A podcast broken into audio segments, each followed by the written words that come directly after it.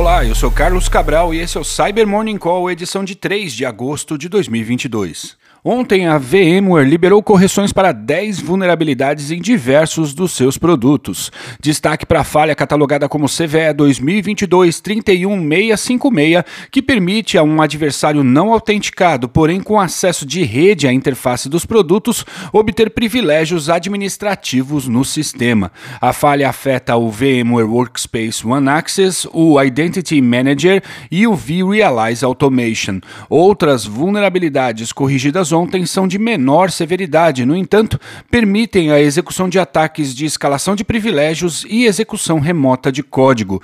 Link para maiores detalhes e patches aqui na descrição.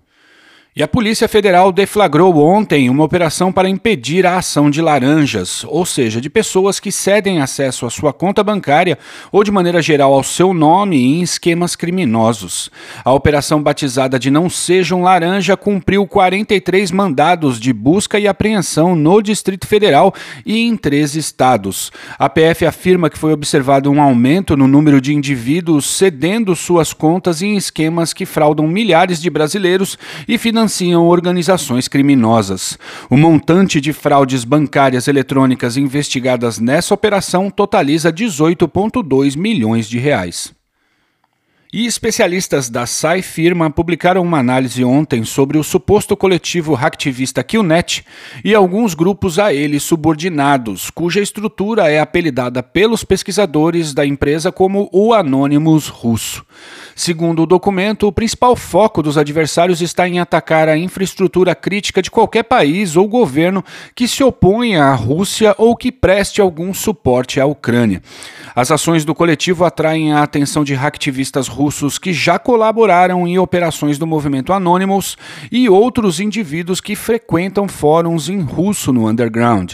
Os pesquisadores afirmam que, apesar dos membros do Killnet ainda usarem majoritariamente ataques de DDoS como forma de atuação, seus subgrupos como o Legion, o Zarya Squad e o Liras Special Network Squad concentram adversários mais experientes e capazes de conduzir ataques mais sofisticados.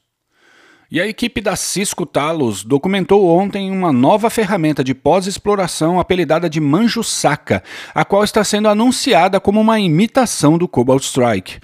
A descoberta da ferramenta ocorreu durante uma análise da cadeia de infecção de um documento malicioso, na qual foi encontrado um agente que era usado para se comunicar com o Manjo Saka. O agente foi desenvolvido em Rust e pode ser executado em Windows e Linux. Após a análise, outras partes do framework do Manjo Saka foram descobertas em um repositório no GitHub. Segundo os pesquisadores, o repositório contém informações que permitiriam classificar esse agente como um trojan de acesso remoto que possui possui diversas funcionalidades. Foi documentada a possibilidade de executar comandos arbitrários no sistema, coletar informações sobre o computador infectado, extrair prints de tela e arquivos, buscar por credenciais nos navegadores e senhas de redes Wi-Fi, dentre outras coisas. Por fim, o servidor de comando e controle do Manjo Saka possui a capacidade de monitorar e administrar o endpoint infectado e gerar payloads de acordo com o tipo de sistema operacional da vítima. E é isso por hoje. Obrigado por ouvirem o Cyber Morning Call e tenham um bom dia. Você ouviu o Cyber Morning Call, o podcast de cibersegurança da Tempest. Nos siga em seu tocador de podcast para ter acesso a um novo episódio a cada dia. E para saber mais sobre a Tempest, nos siga no Instagram, Twitter e LinkedIn ou acesse www.tempest.com.br.